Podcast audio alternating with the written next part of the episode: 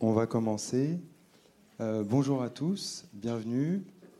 Merci d'être présents pour cette euh, conférence euh, dont le titre est Comment engager une filière agricole vers des pratiques plus durables. Donc on va, on va voir un cas concret aujourd'hui avec le sieur qui m'accompagne et qui vont expliquer ce que c'est que les huiles engagées. Une rapide présentation des intervenants. Donc à ma droite, Claude Emma Comly, qui est responsable RSE chez Le Sieur. Euh, à sa droite, Guillaume Desrieux, qui est, elle, chef de projet filière chez Le Sieur et qui est chef de projet donc, sur euh, la filière huile engagée. Euh, et moi-même, Joanne Corbeau, consultant, expert développement durable chez DNV et, qui, et je suis aussi donc, le chef de projet sur les huiles engagées avec Le Sieur.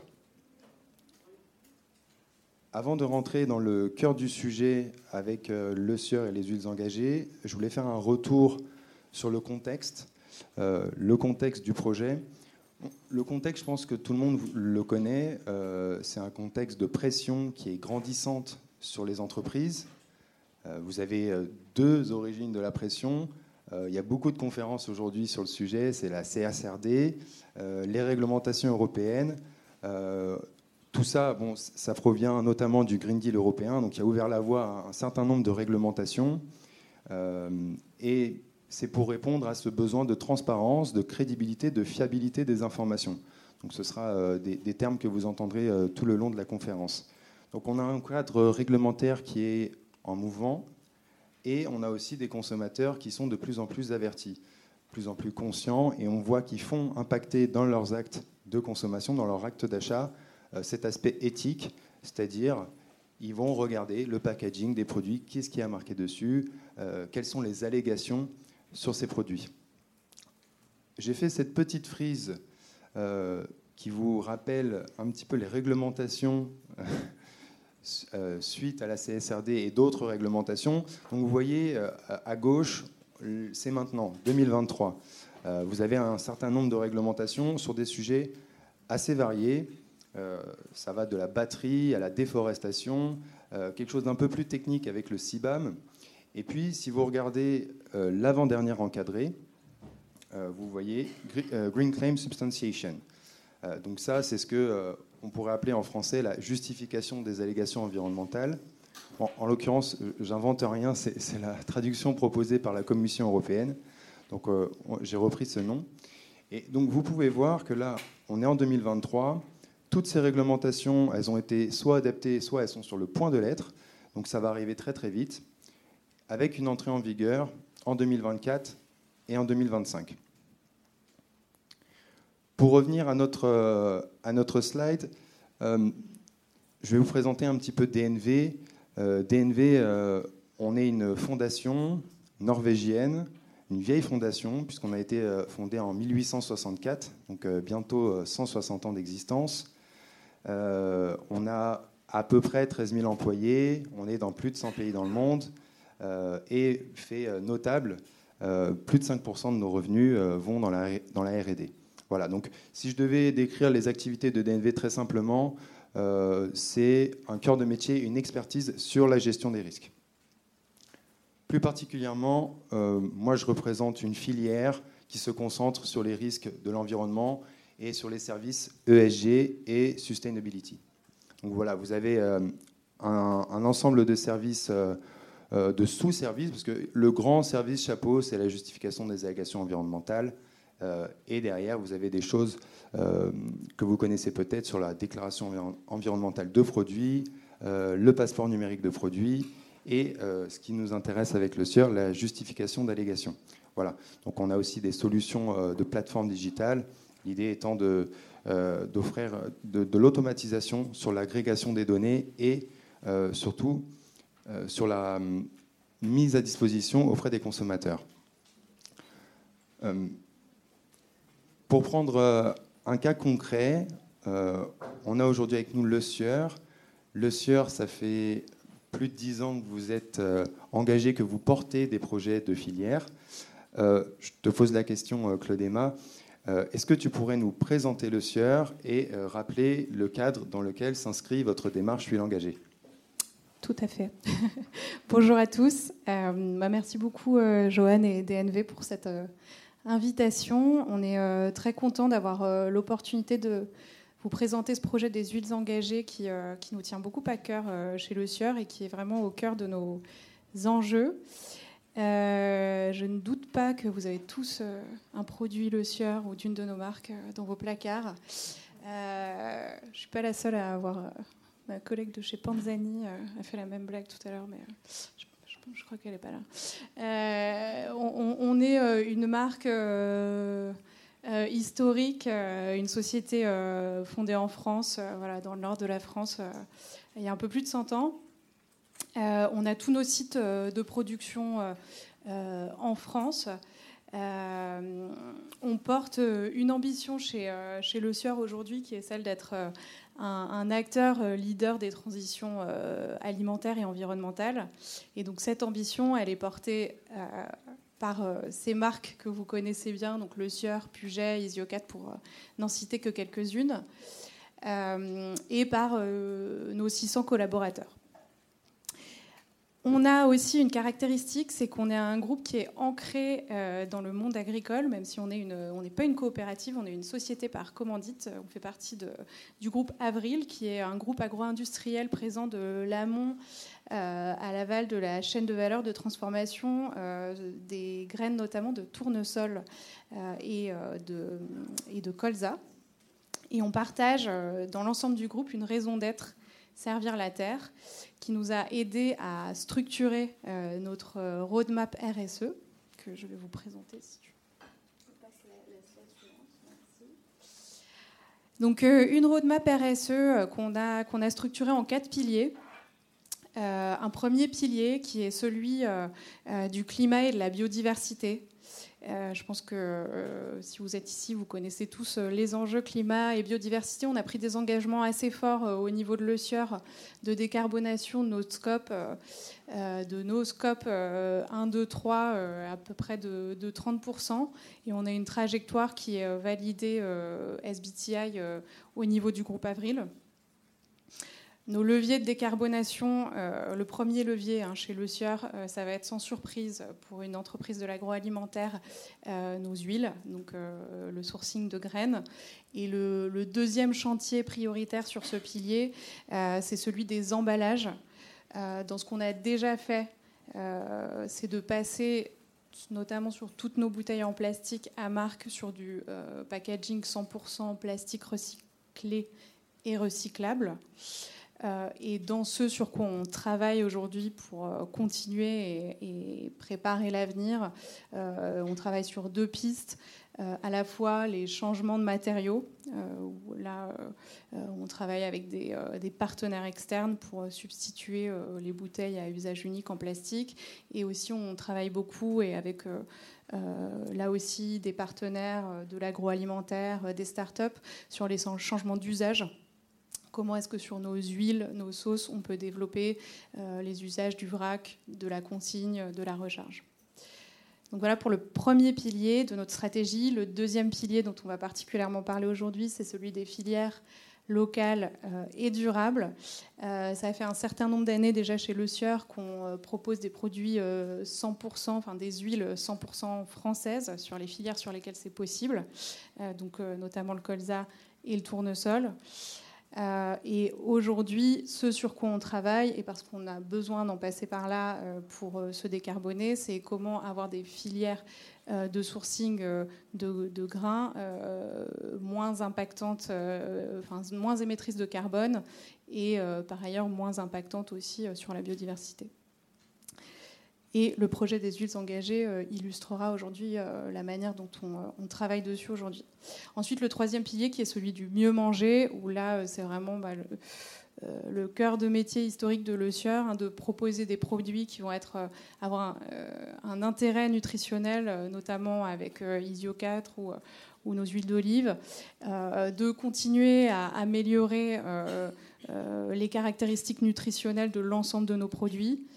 Euh, et euh, plus récemment, on a lancé euh, au printemps une gamme de produits qui s'appelle Mapopot, qui sont des propositions de, cœur de repas 100% végétal, pour accompagner le, consommateur qui a envie d'avoir des repas moins carnés dans sa transition alimentaire.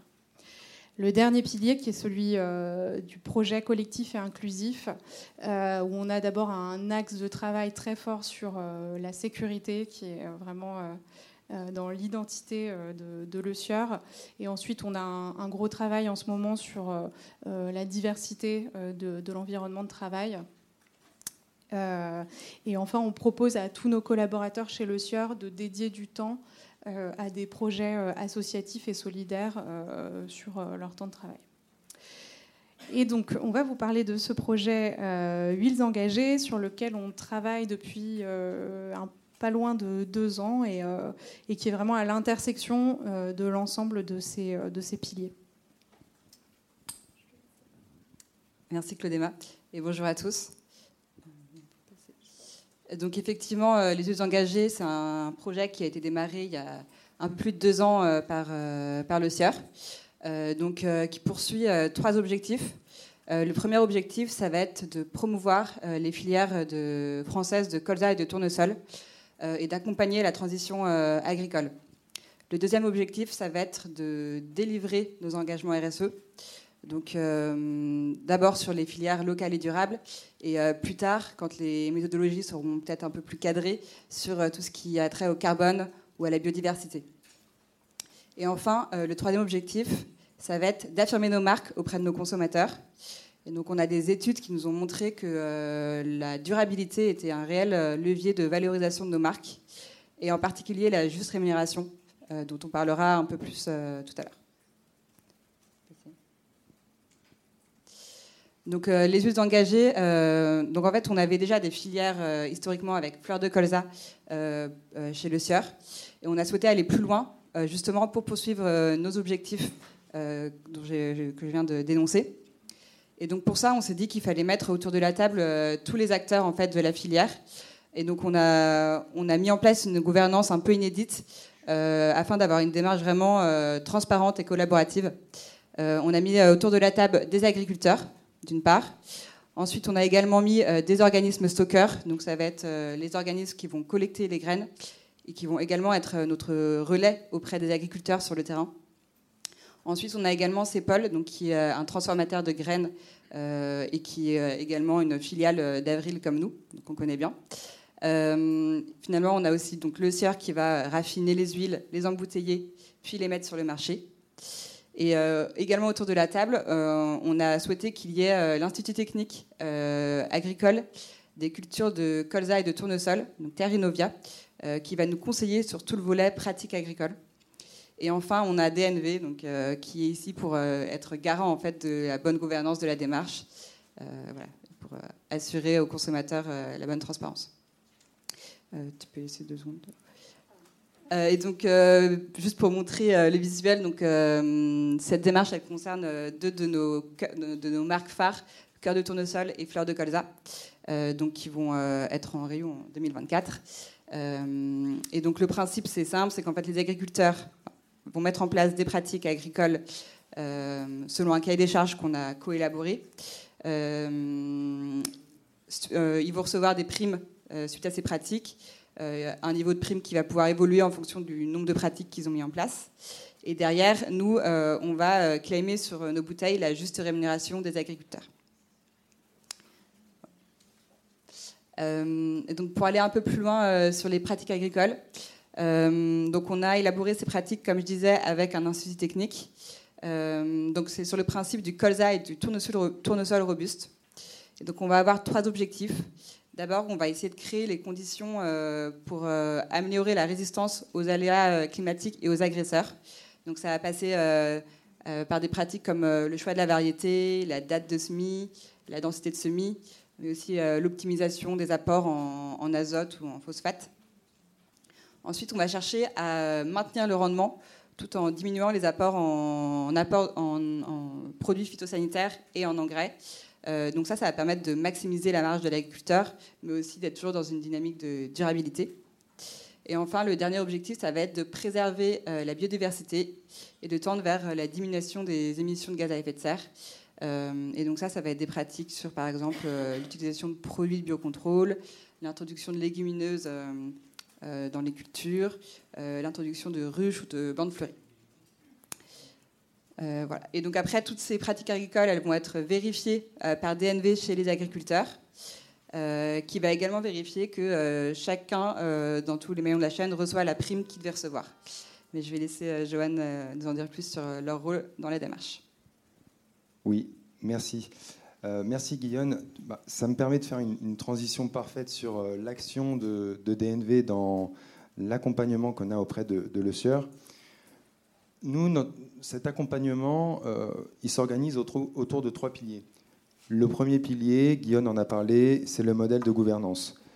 Nous, c'est quelque chose qui est absolument indispensable pour cette, euh, pour cette filière, pour ce projet.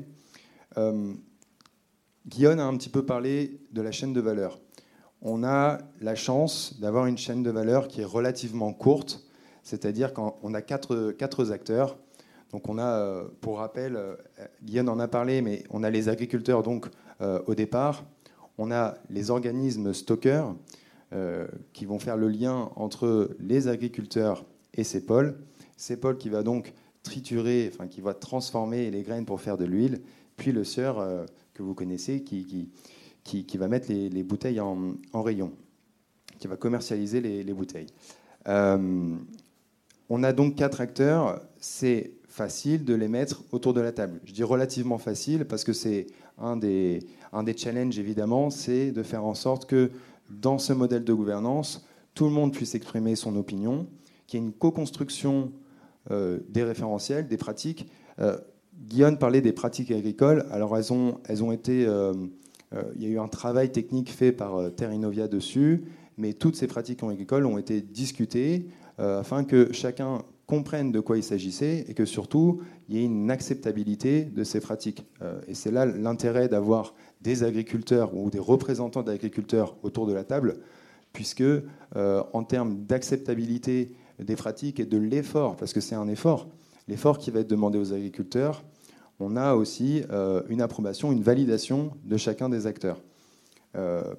Les efforts, ils sont aussi sur l'ensemble euh, de la filière, puisqu'il y a aussi des actions demandées euh, aux autres parties prenantes, euh, mais qui ne sont, pas, sont pas des pratiques agricoles.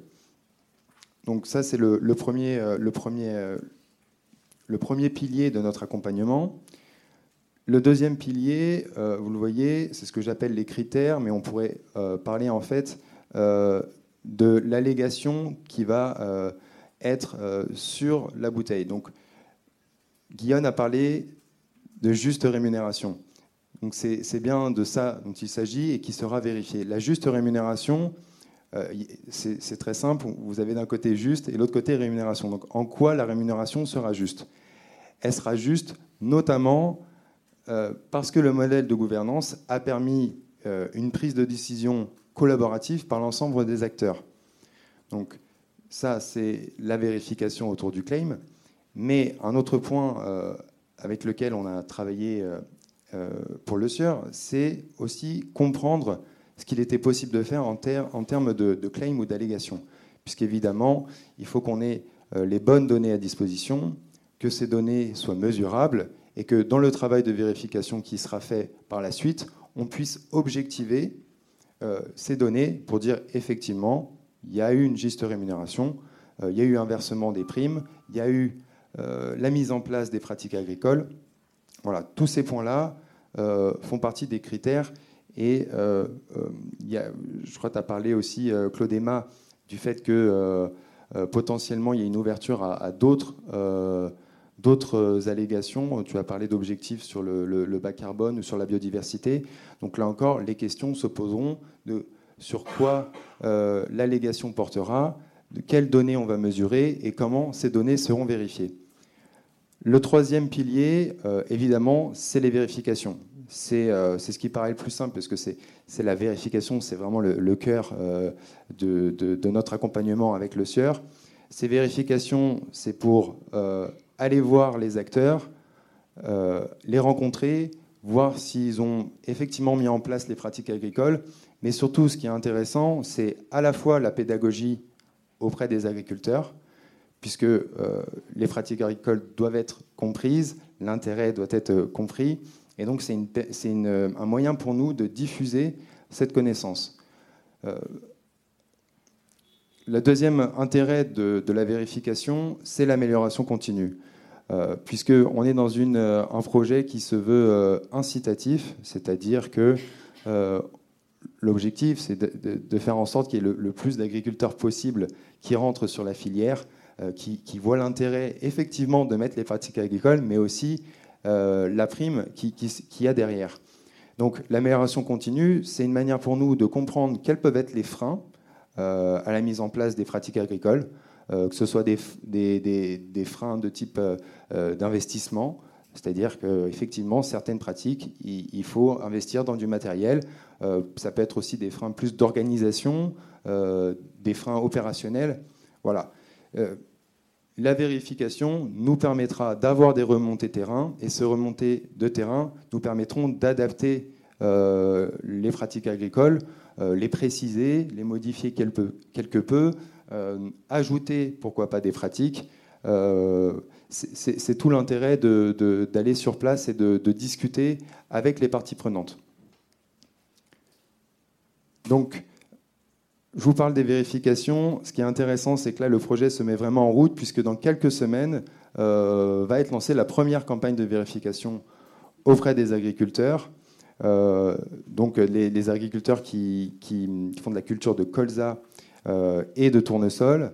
Euh, et on pourra avoir ces, vraies remontées de terrain pour encore améliorer le projet et la filière huile engagée.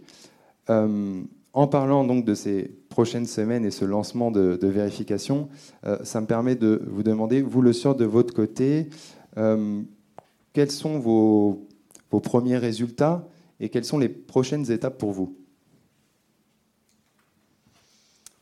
euh, alors donc les, premiers résultats, euh, donc ce que je disais, c'est qu'une c'est une démarche qui a été lancée il y a à peu près 18 euh, mois, 2 ans. les premières bouteilles vont arriver en rayon au printemps 2024. on a un peu plus de 500 agriculteurs français qui sont engagés dans la démarche et il y a plus d'une dizaine de coopératives qui travaillent avec nous euh, donc pour nous fournir euh, du colza et du tournesol. Et, euh, donc pour 2024, ça équivaut à un peu plus de, 30 000 tonnes de graines récoltées. Donc, donc on est très heureux de, voir de voir ce projet aboutir. Pour autant, on est effectivement dans de l'amélioration continue. un projet avec des challenges qui, si on devait en, retenir deux, le, premier, c'est celui du, business model.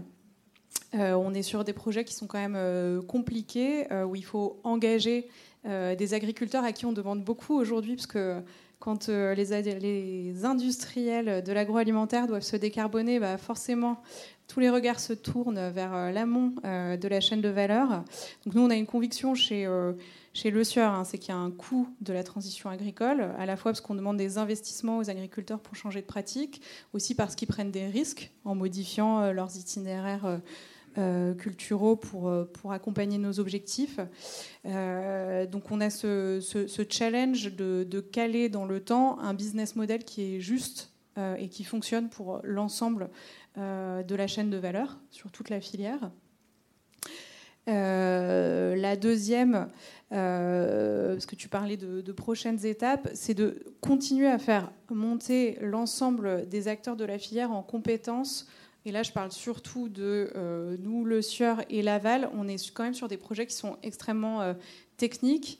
Euh, si on veut euh, continuer, nous, à, aller plus loin sur nos objectifs RSE, à délivrer euh, notre trajectoire sur la biodiversité, sur le carbone notamment, on a besoin de se caler sur les, méthodes, Guillaume le disait, de mesure, comment on va continuer à le vérifier, l'auditeur audité et on est sur des, des, pas de temps longs. Ça met du temps de monter une filière, de convaincre les agriculteurs de, venir avec nous. le SOMI, c'est une fois par an. et c'est vrai que nous, en interne, au service marketing ou commercial, quand on leur dit, OK, non mais là, en fait, on est en train de parler d'un cahier des charges qui va se traduire en rayon euh, dans deux ans. Au début, ça peut être un petit peu un choc des cultures. Donc euh, voilà, il faut continuer à travailler ensemble euh, là-dessus pour, pour progresser et continuer à délivrer nos objectifs. Oui, bah, moi je voulais faire un point aussi sur les réussites et les challenges qu'on a en tant qu'entreprise tierce, indépendante et en charge de la vérification ce qui est très euh, intéressant et de challengeant sur ces projets, c'est qu'ils sont uniques et il y a assez peu de réplicabilité d'un projet à un autre. C'est-à-dire que euh, finalement, on doit s'adapter euh, à un nouveau secteur, là en l'occurrence à une nouvelle filière, et tous les éléments, vous en changez un seul et le projet est complètement différent. Là, on parle de, de colza, de tournesol, euh, on parle d'un secteur euh, euh, agro-industriel et d'un claim, d'une allégation spécifique. Vous changez un seul de ces éléments, le projet n'a plus rien à voir. Ce que je veux dire pour nous, c'est que ce challenge, c'est celui de la souplesse, c'est-à-dire arriver à comprendre les besoins de le sieur et les besoins de la filière. si vous avez fait un projet avec une allégation environnementale sur de l'aquaculture de saumon il y a trois ans, Bon, ça aide pour ce projet, mais euh, ça demande quand même un certain investissement euh, qui sera différent de tout ce que vous avez pu faire par, euh, ailleurs.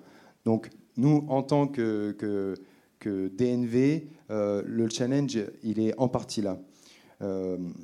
ensuite, une réussite pour nous, et c'est aussi une des raisons pour lesquelles on s'est engagé avec le SIEUR, c'est qu'à notre sens, ce projet, il allie euh, deux enjeux qui sont les enjeux environnementaux et les enjeux sociaux.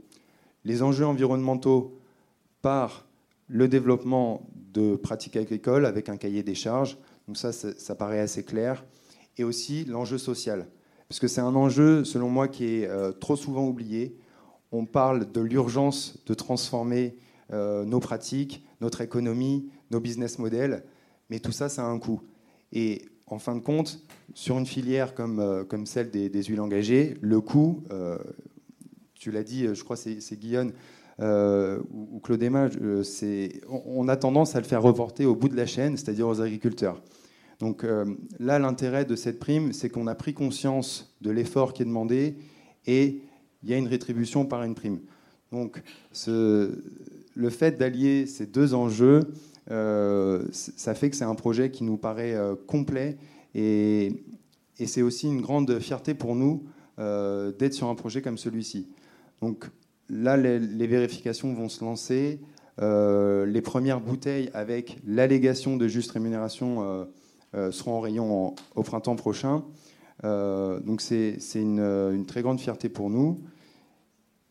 Et je, pense que voilà, on, espère que, les projets vont, se développer aussi euh, chez le Sieur et, on, est, très content d'être avec eux.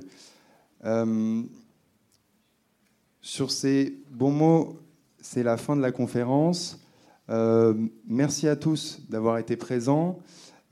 avant de passer aux questions-réponses pour, pour les personnes qui auraient des questions, je vous rappelle que DNV, on est présent sur le Salon Pro Durable. on est au stand 76. Donc si jamais vous voulez euh, euh, discuter avec nous, avec, euh, avec moi, avec l'équipe, avec le sieur aussi qui restera présent ce soir jusqu'à la fin de la journée, si jamais vous voulez discuter avec Claude Emma et Guillaume, on sera tous présents au stand 76. Et voilà, je vais vous laisser la parole pour les questions. je vous demanderai juste de vous présenter au moment de la prise de parole et de, de préciser si c'est une question pour DNV ou pour le sieur. Voilà. Merci beaucoup.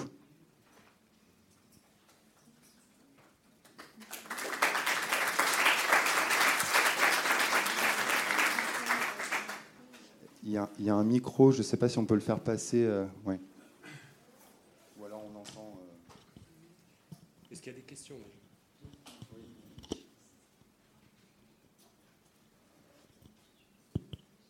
Merci.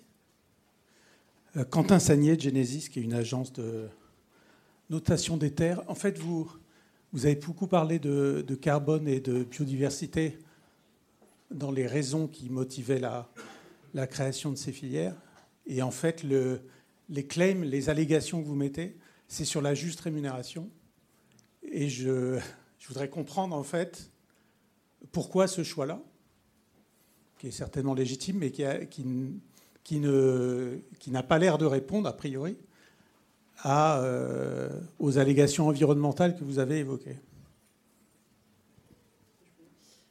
Euh, oui, effectivement, euh, on nous a souvent posé cette question.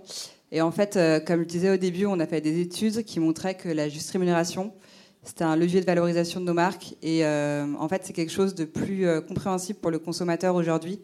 Alors que les enjeux de carbone, alors ça commence un peu le carbone, et encore, et biodiversité, c'est encore plus difficile à appréhender pour les consommateurs. Et en fait, quand ils ont une bouteille avec un agriculteur dessus euh, et qui a écrit juste rémunération, ça les renvoie beaucoup plus à des choses euh, qu'ils connaissent et qu'ils comprennent. Donc c'est pour ça qu'on a fait ce choix-là.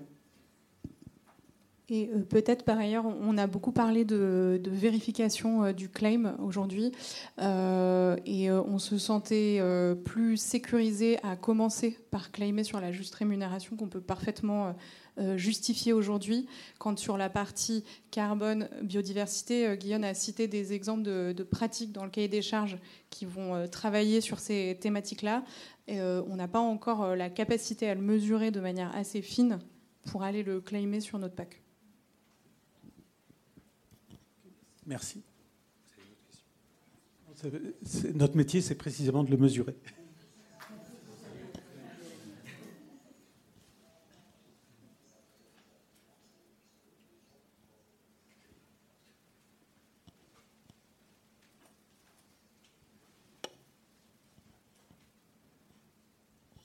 Merci beaucoup. Jean Bénard, consultant climat chez BL Evolution. Euh, pour revenir effectivement sur les pratiques agricoles que vous mentionniez, euh, je n'ai pas bien compris. Euh, j'avais l'impression que vous disiez on va, réduire les intrants, on va. enfin, je veux dire ça, n'importe quel entrepreneur agricole a toujours eu envie de limiter ces intrants parce que ça représente un coût. je ne me rappelle plus des deux autres points. Peut-être qu'on pourrait revenir sur la slide si c'est possible. Mais ça me semblait pas. voilà, enfin, trouver la bonne la bonne variété, la semer au bon moment, euh, optimiser les apports d'engrais. Enfin, ça, c'est de la gestion d'entreprise classique. Maximiser ma marche, c'est classique. Euh, voilà, je ne vois pas où, est-ce qu'il y a un vrai changement de pratique agricole dans ces trois points. Voilà, est-ce que vous pourriez un peu plus éclairer ma lanterne sur, euh, sur les changements de pratique? Merci. ouais, en fait, donc on a construit un, cahier des charges avec plusieurs paliers.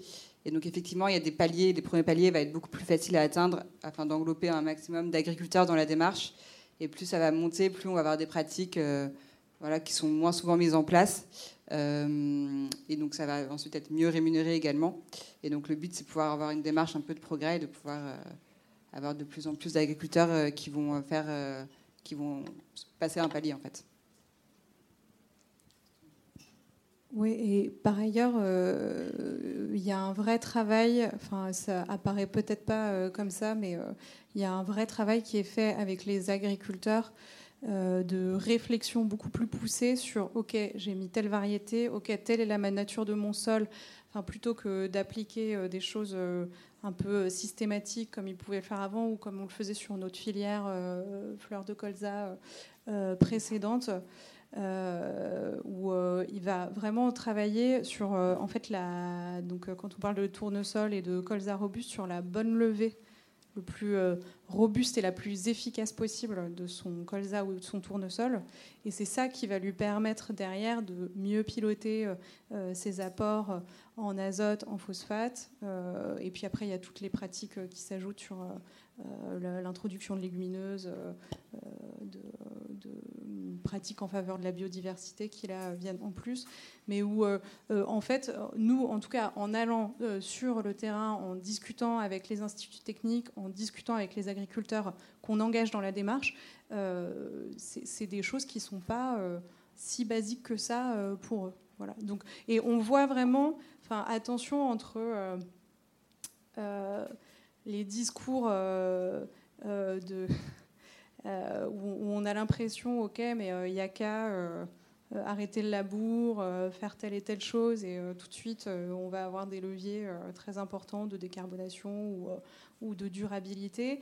et quand on, va vraiment se, pencher sur la, conduite culturelle propre à chaque zone, chaque agriculteur, et on voit qu'on a vraiment besoin de travailler sur une démarche d'engagement, de, progression et de petits pas si je peux me permettre, euh, d'un point de vue vérification, on a fait des vérifications de tests auprès des agriculteurs pour euh, tâter le terrain, si je puis dire, de voir quelle était la réception et euh, comment ils appréhendaient les pratiques qui, qui, vont leur être demandées et qui leur sont demandées à partir de cette année.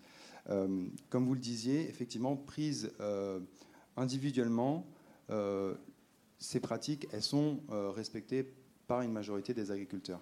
La difficulté, c'est quand on établit un cahier des charges et qu'on dit, voilà, il y a quand même un certain nombre de pratiques euh, à valider pour avoir accès à la prime, et c'est là où ça devient plus compliqué. C'est-à-dire que avoir à la fois la, variété, la bonne date, euh, la densité de semis, etc., c'est moins simple qu'il n'y paraît, et c'est les retours qu'on a eus. Et c'est là euh, aussi où on leur demande un effort, c'est d'être au rendez-vous sur l'ensemble des pratiques et pas sur quelques-unes. Voilà.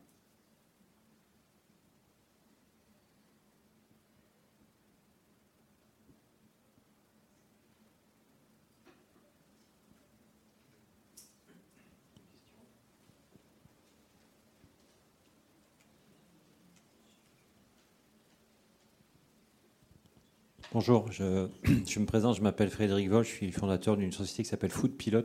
On est une plateforme qui permet de monitorer, de collecter des données pour aller jusqu'à l'affichage environnemental, que ce soit le futur EcoScore gouvernemental ou le Planet Score. Euh, je suis arrivé un peu en retard, mais la, question de la valorisation en fait de ces pratiques jusqu'à l'affichage environnemental, euh, comment aujourd'hui sur ce produit-là vous vous situez par rapport à Agribalise? Est-ce que vous avez euh, comme projet de, progresser sur, euh, dans votre catégorie euh, par rapport aux pratiques que vous mettez en œuvre euh, chez vos agriculteurs et qui ne sont peut-être pas des pratiques qui sont faites chez vos concurrents. Donc, donc ça, c'est une question de valorisation finalement jusqu'au jusqu'au jusqu'au consommateur via éventuellement l'affichage environnemental. Merci. C'est une très bonne question qui n'est pas évidente. À, moyen terme, euh, bien sûr, on voudrait que ça se traduise sur euh, notre éco-score ou je ne sais pas comment ça va s'appeler. Euh, c'est vrai que du coup, aujourd'hui, on est un peu en attente de voir où va atterrir cet éco-score, à quel moment est-ce qu'il va devenir vraiment spécifique, parce que nous, ce qu'on a quand même compris, c'est que dans les premières années, ce serait quelque chose d'assez euh, standard. Et après, euh, est-ce qu'il va falloir passer du coup bah, par des ACV euh, spécifiques pour chacun de nos produits pour démontrer nos pratiques Je pense que oui, si on voulait vraiment mettre en valeur cette démarche-là, où on voit que c'est quand même très spécifique, cette démarche du colza robuste, le les, euh, les autres pratiques qu'on demande. Donc, euh, donc là-dessus, pour l'instant, je dirais qu'on est quand même un peu en attente de voir ce que, où va aller cet affichage environnemental. Parce que c'est vrai qu'aujourd'hui, dans les discussions qu'on a sur le sujet, on est encore sur, on nous demande de remonter des données qui sont encore assez standards, on va dire standard France, quoi. On ne peut pas encore se distinguer à ce niveau-là, mais on essaie de préparer l'avenir.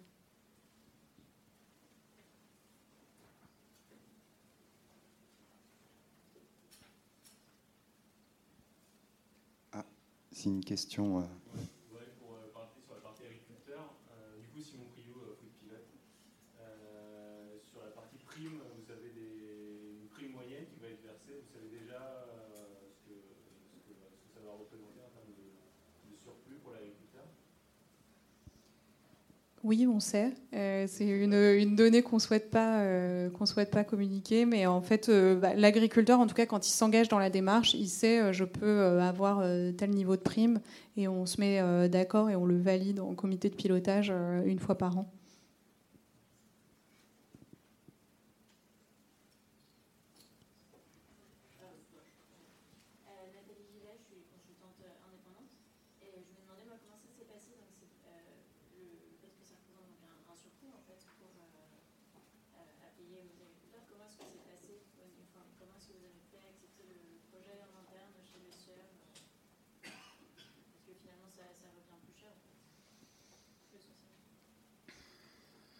Euh, on a une euh, vraie volonté euh, de notre direction qui, je pense, est indispensable pour nous, équipe RSE. on est vraiment accompagné et poussé par, notre DG, par nos actionnaires au niveau du groupe Avril. sans ça, effectivement, ce serait très compliqué. On est, enfin, les huiles alimentaires, on est quand même sur des commodités, hein, donc on a une marge euh, on, est sur une ligne de crête. Euh, mais aujourd'hui, on fait ce choix euh, de, travailler là-dessus et de prendre un certain risque. en plus, voilà, on a commencé le projet il y a deux ans. là, les huiles vont être lancées dans un contexte qu'on connaît assez inflationniste, mais du coup, on, on, est constant sur notre position là-dessus. Mais euh, il faut une vraie conviction euh, euh, de, du, comité de direction, ce qu'on a la chance d'avoir chez le CIR.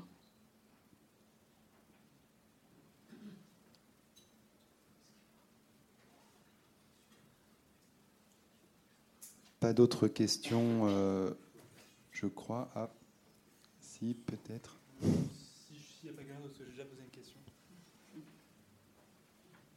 Est-ce que vous envisagez de, à terme, euh, internaliser, enfin remonter votre chaîne et donc carrément euh, posséder vous-même euh, les, champs, ou vous êtes toujours dans une logique de, de contrat avec les agriculteurs, agricultrices aussi d'ailleurs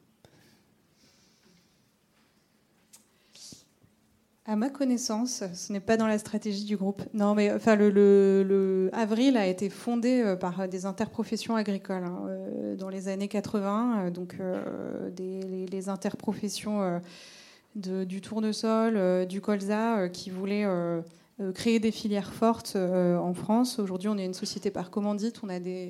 On a des agriculteurs dans notre conseil d'administration, mais on n'a pas aujourd'hui cette volonté de se transformer en coopérative euh, agricole ou d'acheter de, euh, des champs pour faire des grandes cultures, ce qui c'est quand même pas trop un modèle français dans les grandes cultures.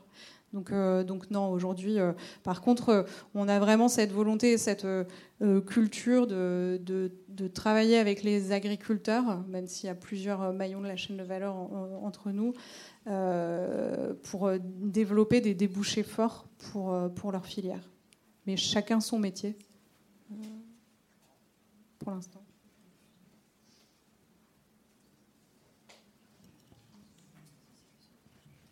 Bonjour, euh, Marguerite Degout, consultante indépendante. Euh, moi, je note que vous vous êtes concentré sur des pratiques agronomiques pour votre filière, les huiles. et, je m'interroge sur euh, finalement, est-ce que ce n'est pas dommageable euh, de se concentrer que sur les huiles, euh, alors qu'il y a des initiatives chez tous les industriels de, l'agroalimentaire, qu'il y a des collectifs qui commencent à se créer comme pour des, c'est quoi C'est pour une agriculture du vivant, il y a les sols vivants. que finalement toutes les pratiques que vous promouvez sont les mêmes pour tous les types de cultures et que vos agriculteurs, ils ne sont pas en monoculture non plus, ils font aussi de la pomme de terre, de la betterave, des céréales. Donc pourquoi avez-vous choisi de développer euh, ces pratiques uniquement pour les huiles?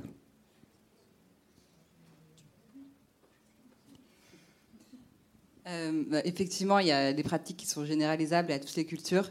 Après, il peut y avoir des petites spécificités euh, en fonction des filières. Euh, et, oui, c'est des choses aussi qu'on réfléchit à penser à l'échelle euh, de la rotation et de l'exploitation euh, pour, voilà, pour unir les forces et, faire levier pour la transition agricole.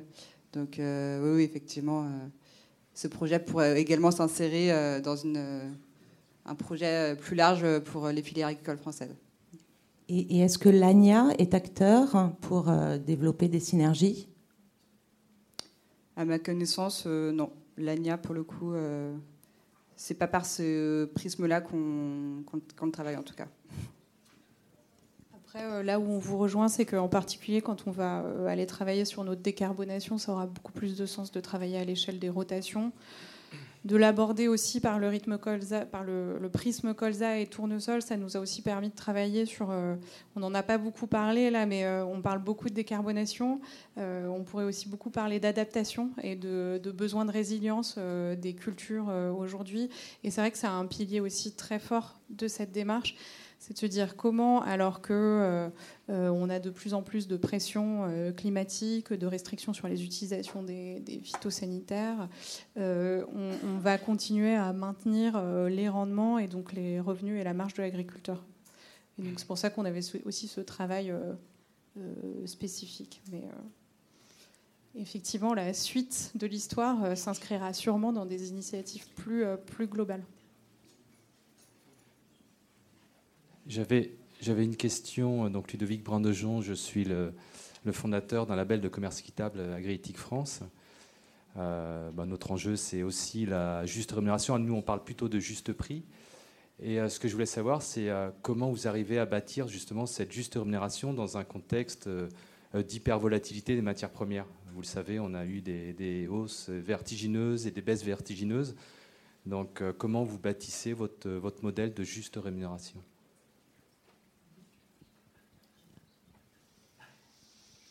Nous, on a une, prime qui est fixe, enfin à, palier, euh, et qui va euh, s'ajouter à un prix de marché. Je me permets, donc quand le prix est très très bas, donc ça ne couvre pas les coûts de production, euh, j'imagine que la prime ne doit pas être suffisante non plus pour combler le gap. Donc Comment vous faites? Et inversement, quand le prix est très très haut, comment motiver l'agriculteur à rentrer dans la filière Vous avez raison, on ne, résout pas euh, avec cette filière euh, l'entièreté du problème de la volatilité des, euh, prix des matières premières agricoles. après, on travaille sur ce qu'on disait, on a un comité de pilotage, c'est quelque chose qu'on remet à plat tous les ans, et donc ça permet aussi de, discuter de l'intérêt et de la validité de la prime une fois par an.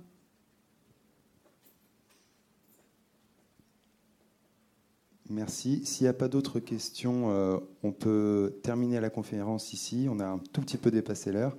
Euh, merci à tous et euh, rendez-vous au stand 76 pour voir DNV avec plaisir. Merci.